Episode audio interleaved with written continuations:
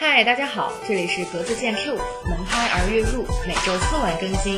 我是史叶维，我是鸵鸟，我是七条。那么我们上一期最后聊到了关于生死的话题，呃，我们几个想了一下，说我们这一期聊一下咱们中国人平时比较忌讳的话题，就是谈一谈咱们的死亡。那首先我们先 Q 一个问题，大家觉得现在医学的这个进步，是不是因为大家都怕死？我觉得，我觉得是吧？觉得是吧？死都不怕。就无所畏惧了。不过可能更不是怕自己死，觉得自己死就死了，一了百了。可能是怕自己身边的亲人死，活着的爱他的人要承受所有的死亡的痛苦，这比死亡本身要痛苦很多。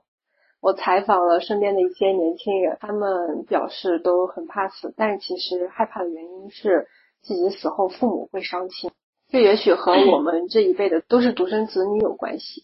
呃，一个独生子女真的是承载了太多父母的爱与期待，这同样是一种压力，所以要好好爱护自己。因为自古以来，咱们的皇帝不都是求仙丹妙药，就是为了延年益寿？呃，一直到现在，大家的这个寿命的平均寿命值也越来越长了。那推动医学进步的很大一部分原因，我觉得就是因为我们对死亡的这个恐惧感。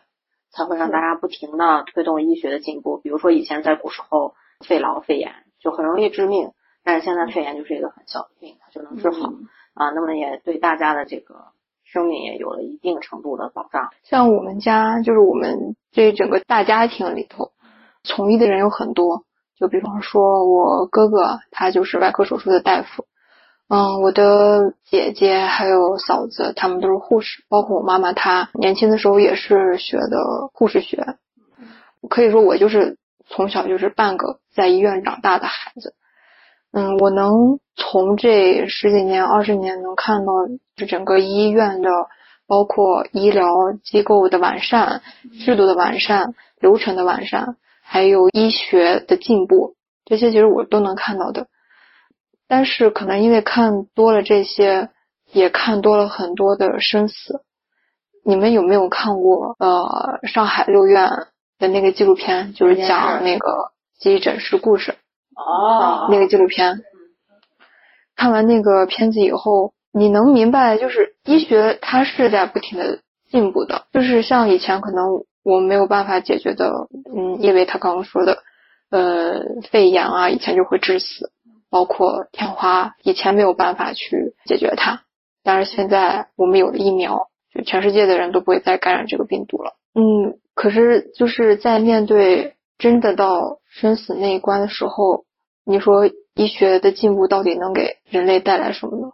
在我看来，医学它只是延缓了死亡的这个进程，但是这个终点是一样。嗯，所以所以你们家小时候会经常讨论死亡的话题。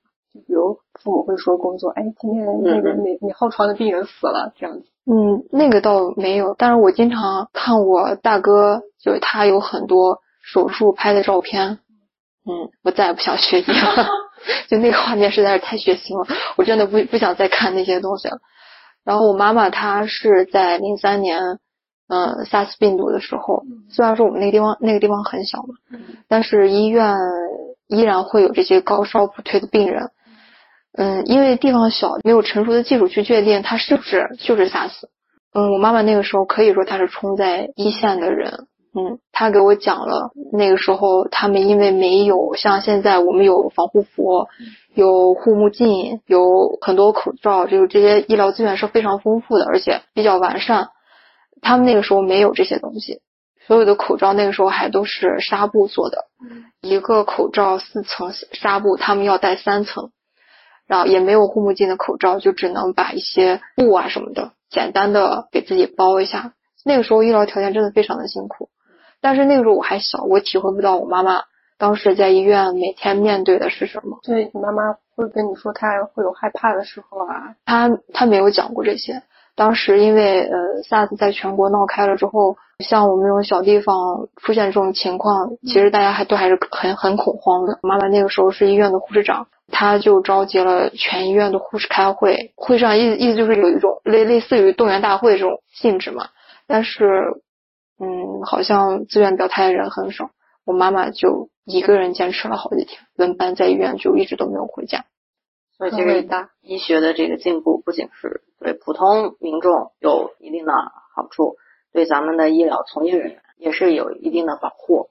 呃，也有说说，当你觉得你的生活非常的不如意，你就去医院转一圈，你就会想要活下去。医学的进步，它是建立在一定程度的牺牲上，历史的推动都是在建立在一定的牺牲上。对，所以其实我们三个人吧，都属于九零后，只不过九零后的这个时间不是一样的。那么我们今天就是以我们的这个角度，在我们的这个年龄段来看待死亡的这件事情。那么在我们的观念里是怎么理解死亡？面对死亡，而且你们平时有想到过死亡的这件事情吗？会想到说我什么时候快要死了？就这种。以我现在年龄来说，因为三个人里面我最大嘛，就是其实我还是比较害怕死亡的。首先是因为我还不想死，还没有活够，感觉我的人生应该是才刚开始吧。呃，更多的是一种对这个人世间的一种不舍。首先我小孩比较小，又舍不得，又放不下。但是我又感觉死亡应该是对人类来说最公平的事情，不管你是什么人，最后都会走向这个终点，只不过时间早晚的问题。那就尽情享受当下，不管是面对我家人的死亡，还是想一想我可能第二天要死了，我都还没有准备。我我经常能想到死亡这件事，我觉得我是一个非常矫情的人，动不动就想到死亡这件事情。其实在此之前，我也没有说，嗯，对死亡这件事想的这么明白。为什么总想？要死，因为我真的是一个很矫情的人，比如飞机颠簸呀、全麻手术啊、得了新冠啊，动不动我就想啊，完了要死了怎么办呢？然后我就开始反思自己的人生，哎，这辈子干了什么坏事儿，干了什么好事儿，值不值呀？每次坐飞机我都会想这些，不是在死不是，每次飞每次飞机起飞的时候，然后开始颠簸，就嗯，如果现在死了，我会不会后悔？我就这么想。所以你的保险应该买的比较高啊，对对对，留给家人。新冠这一年，死亡这个词就非常的频繁，嗯，出现的非常的频繁。在我感觉，死亡这件事情从来没有离我这么近过。其实你们有面对过就死亡有那种感觉？有，我我曾经有一段时间，嗯，有有有一个很严重的抑郁症。我没有去检查它到底是什么程度的抑郁症，但是我能明显感觉到自己的整个状态是不对劲的，就像落到水里一样。然后想变好，想上岸，可是就抓不住那个救命稻草，只能就是看着自己一点点往下沉。然后有一天，我站在我们学校的那个阳台上，第一次有了死的念头，就很可怕，就把自己吓一跳。当时还脑子里面跳出两个小人，一个给自己说，一个嘲笑自己，就说：“哎，想什么呢？这么死，你不觉得自己很搞笑吗？你不要，你不要这么想。”然后另外一个就说：“哎，你就跳下去，你就看到那个地面，你就觉得。”他在张开双臂拥抱你，对我能理解那种感觉，对，是吧？然后你跳下去以后，你就一了百了了。你要死的多搞笑，你要什么样，没有人会在意。嗯嗯，搞笑反正自己也看不见，跳下来吧，跳下来就快乐了，解脱了，就那种感觉。当这两个小人在吵架的时候，第三个小人突然跳了出来，就说：“不行，你不能死，爸爸妈妈会伤心。”然后我就转头回去了，就是这么简单的一个理由，然后我就回到宿舍里去了。再然后就慢慢熬，慢慢时间过，然后自己就好了。其实我是很幸运的，但是有些人并没有那么幸运，他们没有能熬到好转的那一天，草草就结束了自己的生命。我身边是有这样子的小孩的，有这样子的人的，就十几岁的年纪很年轻，人生都还没有开始就已经结束了。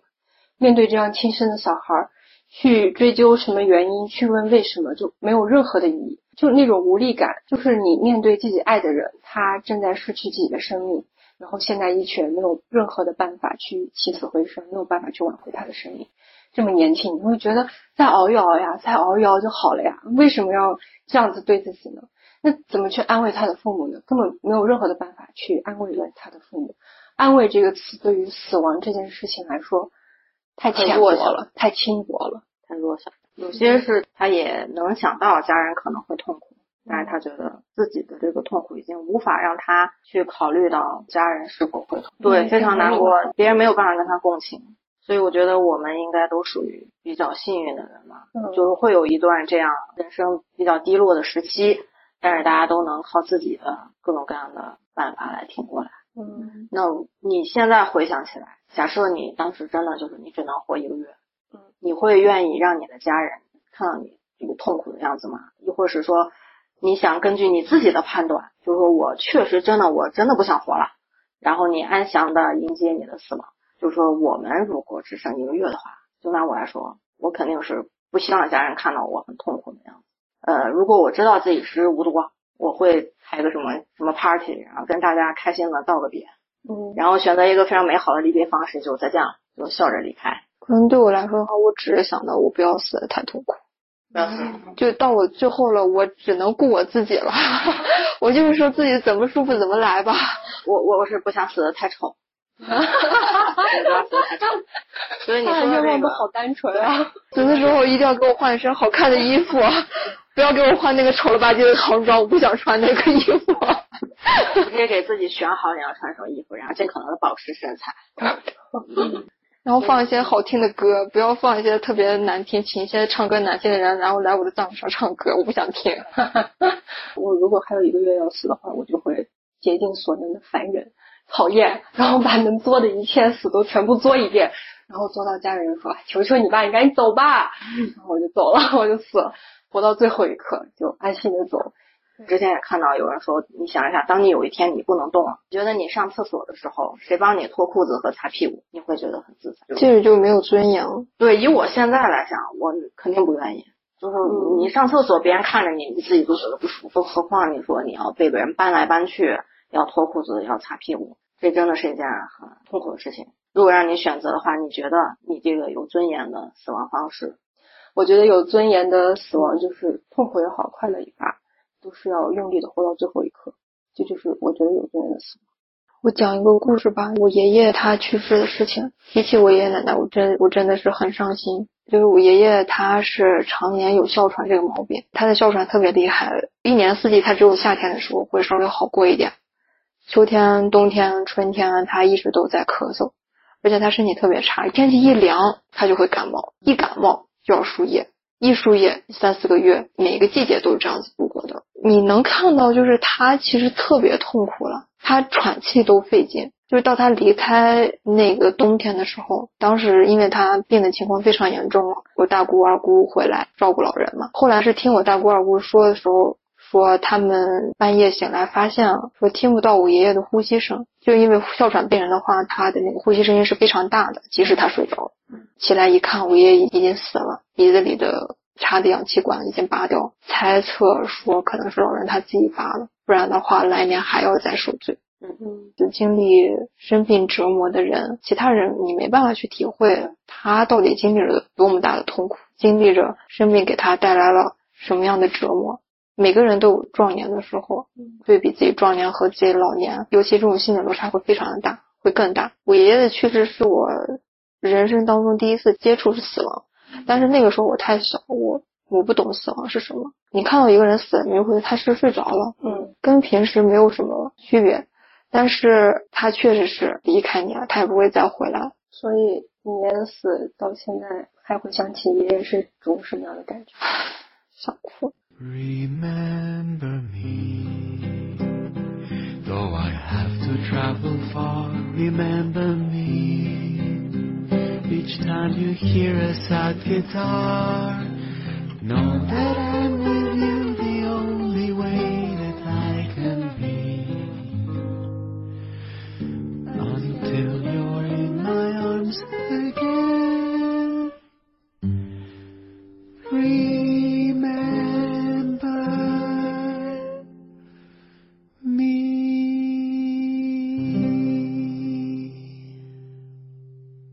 就我们回到刚才的话题，说到这个有尊严的死亡方式，我觉得爷爷就是想，他也不想就靠这个呼吸机和这个管子，对，再这样因为病痛实在是对太太折磨人了，他已经没有办法像一个正常人一样去生存，完全需要医学给他辅助，帮他延续他的生命。那这样没有质量的生命算什么呢？他就只是在活着，他没有任何的生活质量。他连饭都吃不下几口。嗯，如果说爷爷不想走了，选这样的方式，有可能家人不会同意。那就拿我外公来说，当时他是脑瘤，然后做了手术，做了手术以后就在家本来都好了，过了一个月吧，突然有一天他就倒下了，倒下了以后他就神志不清，谁也不认识了，于是他就躺在了家里，躺了有几个月吧。我外婆呃，我妈、我舅舅就轮流的就照顾他。你想，一米八的一个男人，就最后瘦的只剩一点点，而且他谁也不认识了，嗯，吃饭就靠人喂，什么都呃得靠别人，就大小便也是失禁的，都在床上。突发脑梗，嗯，不是，就是因为那个脑部的手术，可能也没有说是完全的成功，影响了他的神经，所以他最后后期他其实是一个人也都不认识，大家也都搬不动他，就他在床上拉呀尿呀，你必须得把他挪开，然后要换床，根本就搞不搞不动他呀，就搞不动他就得几个人抬着，嗯，大家都很精疲力尽，他也谁都不认识。有时候我外婆照顾不动了，老人年纪都很大了，都八十岁，我外婆就说你怎么还不走呀？就会说这些话。你如果是外人听起来，你会觉得哇，你们好绝情啊！但实际上，你如果是当下的这些人，你会觉得久病床前无孝子，不是说我们不孝，是因为你真的就是把你都要拖垮的那一瞬间，你就觉得没有任何的希望，就得给他擦呀、洗呀，他还后面长了褥疮呀，照顾他。舅舅还有我妈就又得请假，后边外公还是走在了家里，他也没有说是消磨太长的时间。嗯，但是对于我外婆他们来说，可能真的是一种，我现在想想是一种解脱，对，没有没有没有任何的办法。嗯，我家里头人也有老人得阿兹海默，阿兹海默病了好多年，从一刚开始还能说话，然后到后面完全话也说不了，到躺在床上动也动不了，就这几年对家里头的小孩真的是一个非常大的考验。最后导致的结果就是，你不光是你人会拖得你精疲力尽，还会引发兄弟姐妹之间的矛盾，大家都就开始会会去争，说谁照顾的多，谁照顾的少。解脱都是自己的，痛苦都是别人的。是，真的真的是这样，就是也是一个很现实的一个问题。但是对活着的人来说是挺折磨的。你像我奶奶，她在临死前的一两年，她突然间被诊断出来了糖尿病。嗯，因为糖尿病引发了他身体其他器官的病变。对，所以到后面其实基本上属于一种没有办法去医治的状态。如果你要一直医治的话，你就一直要在医院住。他就想回老家，回农村里头去，就回我上一集说到的那个非常温暖的院的小院子里头。就是他在离世的前那个过年，因为当时正好我中考，没有回去跟他一起过年。但是我给他打个电话，我和他说，我说等到我中考完，我回去看你。他就说好。四月份的时候，有一天我在补课，我妈妈突然间给我发短信，就让我下课赶紧回来。我回去了以后，我妈就和我说奶奶走了。在整个葬礼的那几天时间里面，我我我非常的冷漠，嗯，就是好像是一个跟自己没有多大关系的人离开了。一直到后来，到我上大学的时候，突然之间有一天，我坐在公交车上的时候，不知道从哪里有一个想法冒出来了，说奶奶她已经离开我，她死了。嗯，哇！我坐在那个公交车上头就控制不住自己了，一直在哭，一直在哭。从那一天开始到我现在，我每次想起爷爷奶奶他离开我了，我依然会控制不住自己。包括我前段时间我回去上坟，我在他们俩的坟前，我哭了好长时间。就是从我身上能看出来，就是亲人离世给你的这种痛，会伴随着从他们生命离开那一刻到你到你的生命结束。对，到你自己的生命结束这一刻，我现在其实已经就是接受这件事情，但是我依然没有办法描述清楚为什么每次想到他们离开这件事情，我还是会控制不住自己的情绪。就理智上知道要接受，嗯，感性上没有办法接受这种事情。对我发现亲人离世，大家都有相同的感受。余华他曾经写过一句话，说死亡不是失去生命，而是走出了时间。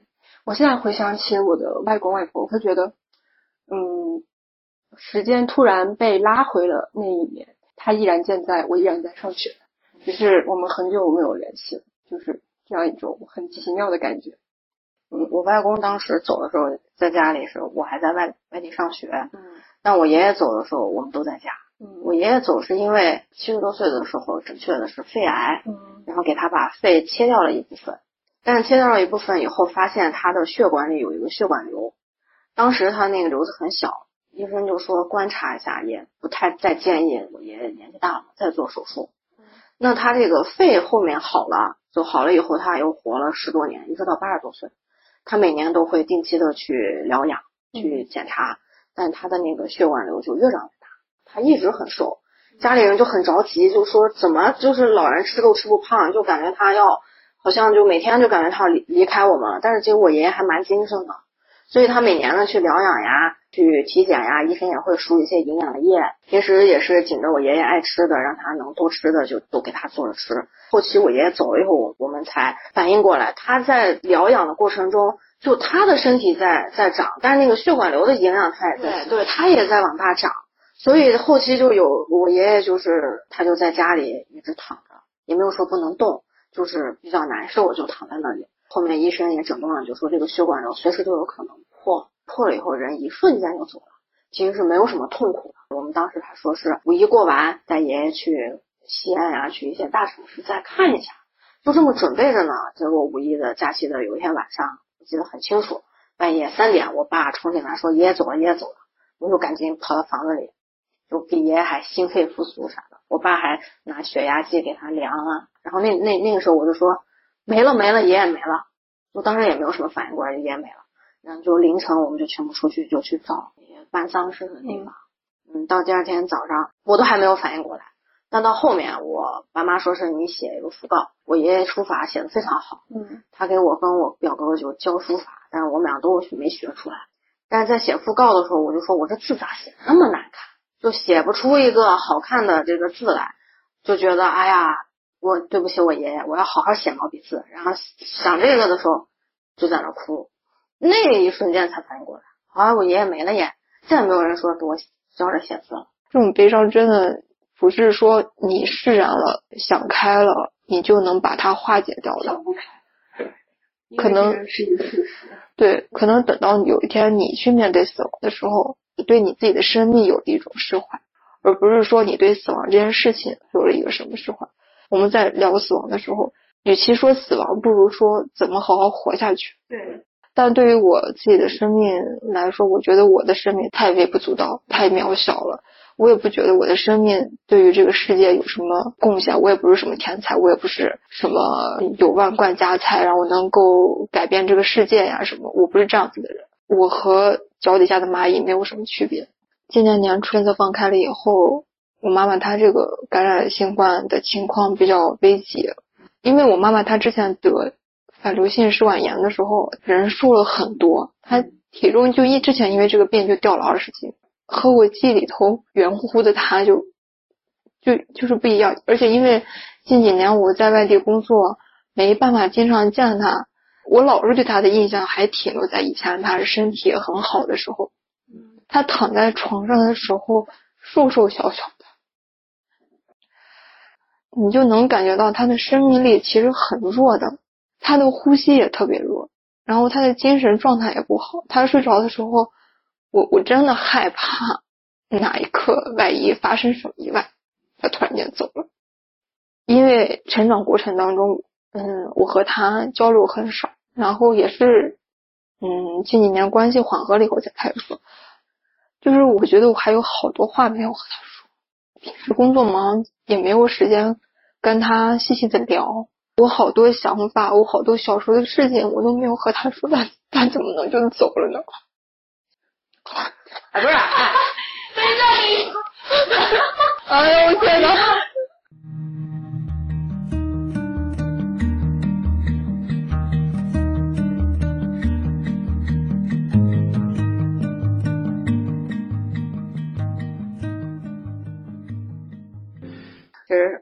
说到这个时候，我就。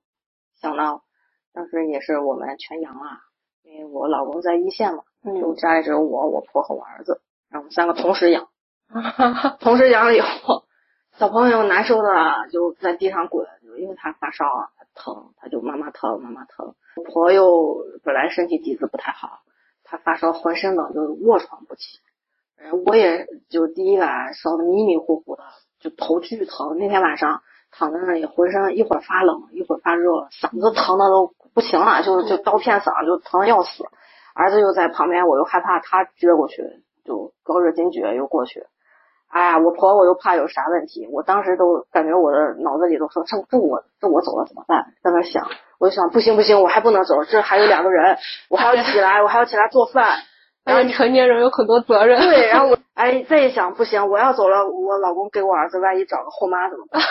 哎，然后我我又在想，我又在想，说我这我的这个保险还是还是有有金额的，留下一点钱，那就便宜别的女人了。我不行，不可以，我你这一刻怎么想了这么多戏啊？对对，我就说不可以，我我要活，我都没有想我为什么要活着。嗯我是在想，我不能便宜了别人，所以我就那一晚熬过来以后，我我就好了，我我身体状态就非常好。其实我感觉这个跟心理状态也很有关系。有没有求生的欲望？啊，对，然后后边几几天就是我照顾一老一小，唐老公，呃，我建议就大家都吃胖一点，你好熬一些，身体健康对身体健康，你就嗯你好熬一些。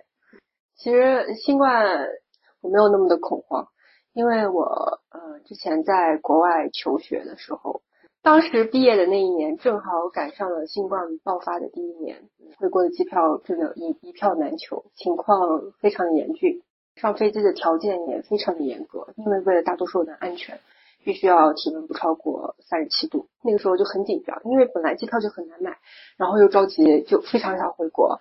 嗯，已经毕业了，也待不下去了。买到机票的时候特别紧张，我这个人心理素质也特别差。然后有一天晚上我就量体温，我每天都量体温，我就为了让自己的体温，嗯，不要出什么意外，对，正好量到了三十七度，然后我一下子吓坏了，我整个人都凉了，那不刚好体温下来了吗？我三十七度，就凉了，体温体温也都凉了，整个人从从头就嗯凉到一阵凉到脚。我当时想，完了完了完了，我要死在国外了，我得新冠了，我要死，我死在那个异国他乡。我当时想，哎，我怎么这么惨呀？我这上个学留个学，啊，把自己搞得客死他乡，连尸体都运不回去，我妈连最后一面都见不到我，骨灰说不定都没有办法运回去，内心真的是特别重慌。那个时候新冠还是比较厉害的，当然第二天早上起来，嗯，睡了一觉，发现体温下来了，也没有生病，嗯，顺利的上了飞机回到国内。在飞机上的时候还是挺紧张的。之前说过，我真的是一个很矫情的人物。上飞机前我就会思考人生，就开始想，就开始想，哎，我这个飞机要掉下去怎么办呀？我要死了怎么办呀？直到广播员说：“尊敬旅客您好，啊、现在我们已经到了中国的空域。”那一瞬间我就啊特别的安心，对我就放下心来，我觉得哎要死就死吧，反正已经回家了，自己家随便死，死哪儿都行。当时会有一种啊，原来落叶归根是这个意思，就像嗯鸵鸟讲的，他奶奶一定要回到自己自己的院子里面。当时在国外也是这种感觉，我一定要回去，我我死都要死在国内，国内哪儿都行，只要让我回家就行了。包括当时，嗯，网上也有很多负面的言论，嗯，想到季节会因为这样的死，可能会变成一个社会新闻，太惨了，死还变成一个社会新闻，然后还要被别人骂，啊，你该死了，你活该，怎么怎么样，很绝望那个时候。现在回头看看，觉得，哎，好像是一个很特别的经历，让我也体会到了很多。疫情开始了以后，我们现在能看到好多那种自然灾害死亡的人有很多。其实我每次看到这种新闻的时候，我心里头都会特别难过。比方说他在报道的时候，他死死亡多少多少人，就是那些生命，它就数字，它就变成了一个数字。对，这个人他经历过什么样的悲伤，什么样的喜悦，什么样的痛苦，别人不会知道的。就突然之间一下子就没了，就这些痕迹一下子全部都没有了。所以我们录播课我们录录录下一些痕迹，有痕迹，有痕迹。不管我们这一步可能做到什么样的程度，但是起码我们有十个播放量。哎呀，感谢我们这十个订阅的爸爸，希望越来越多的人订阅我们的播客吧。那我们这一期聊了那么多关于死亡的话题，在你们看来，死亡是终点吗？因为上一期我们聊过，咱们对于死亡来说，可能是有另一个世界存在的。我先说说我吧，我觉得死亡应该不是个人的终点，有可能在另外的维度、另一个世界才是我们的起点。我们有可能像很多穿越小说里，或者说重生小说里，带着上一世的记忆到下一世、下一个维度开了挂，好好活着。如果是那样的话，那可就是一个新的世界，根本就不是终点。嗯，谈到死亡的时候，我其实会有一点点联想到像血脉啊、基因啊这些词。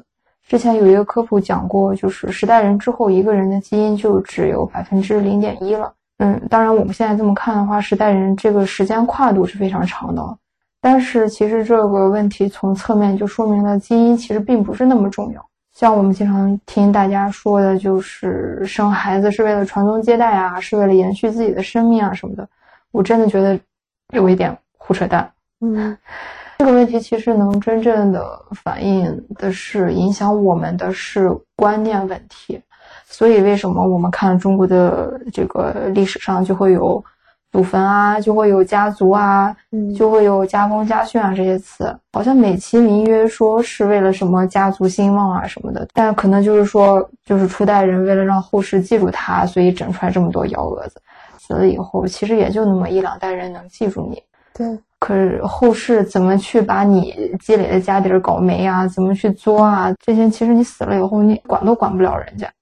所以我我认为死亡它就是终点，死了什么都没了，就是一抔黄土。像我之前去武侯祠了解过这个三国的文化，包括我最近也在看《三国》这个电视剧。嗯，到后面曹操、刘备、孙权他们纷争天下，可是又能怎么样呢？曹操、刘备和嗯，他们甚至不用等到几千年以后，他们下一代就没有耕田了。对对对，到最后结果还是司马懿夺了天下嘛，就他们几个争也没争出来个什么。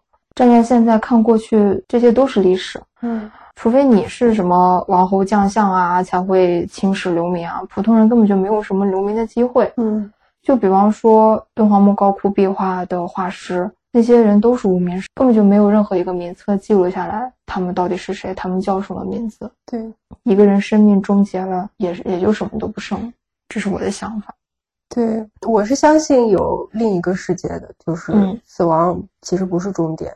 就说到之前的，对于人人这个物种来说，人和人相处只是人类这个社会的意义上。如果你放到更大的范围，放到自然和宇宙中，那人类就是这么一个物质而已。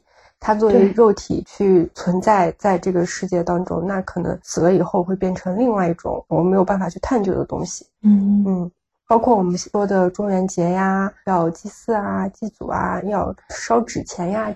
东方和西方都会有一些不同的祭祖的仪式，就是为了纪念先人。嗯，也有很多这样那样的鬼故事。嗯，这些东西是真的不存在的吗？我们并不能说它是有证据表明它就是虚构的。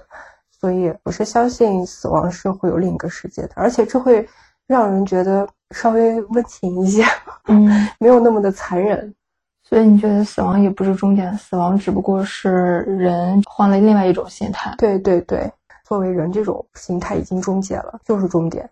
死亡的很多仪式都是给活着的人的一个精神寄托，给活着的人准备的这些仪式，你会觉得你看到的死亡会想到自己要怎么活，活着是死亡的对立面吗？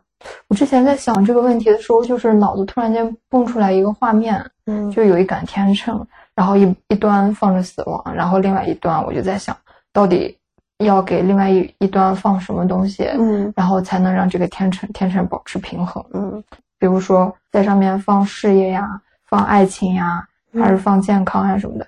但是再反过来一想，其其实不论在这边放什么，好像都是一些只有活着才会存在的事情。嗯我觉得死亡的对立面是时间吧，但其实也是约等于活着。嗯时间它是流动的，但是死亡它是静止的。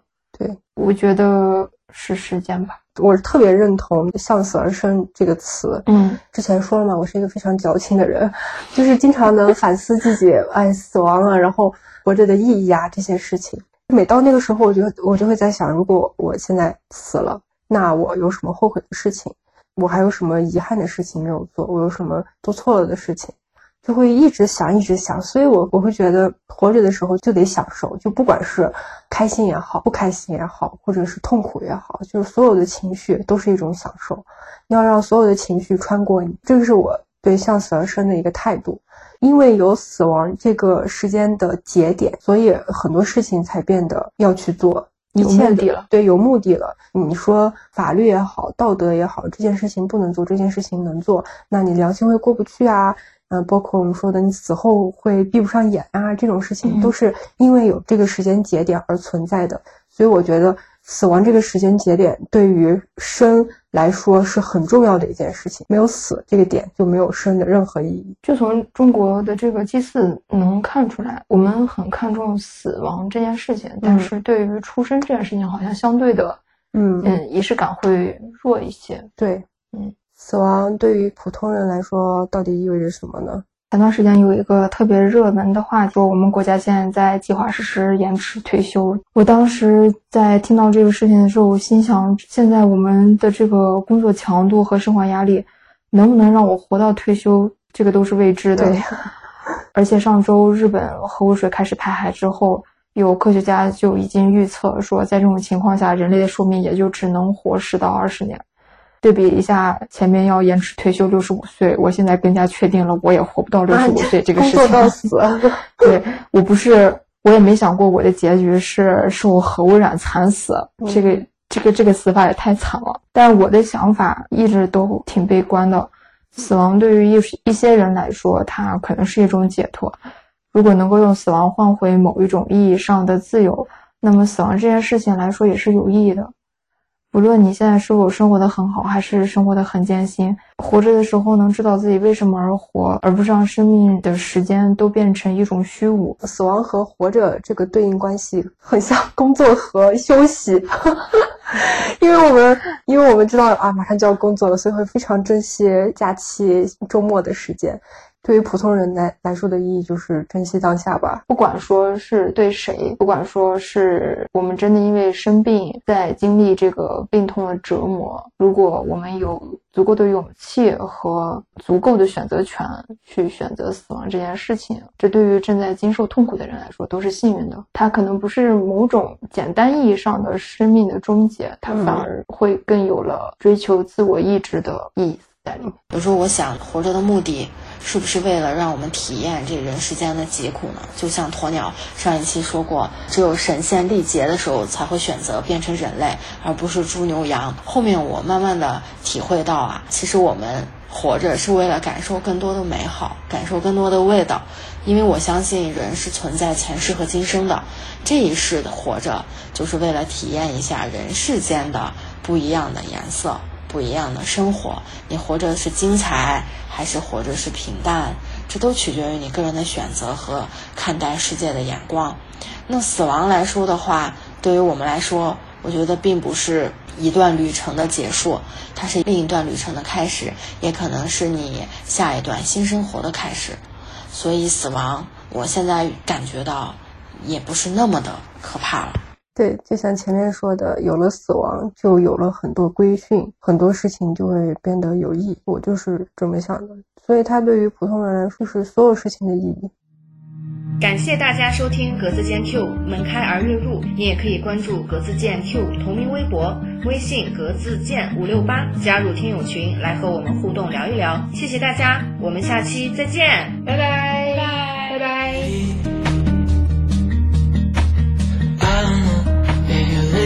To the things I say.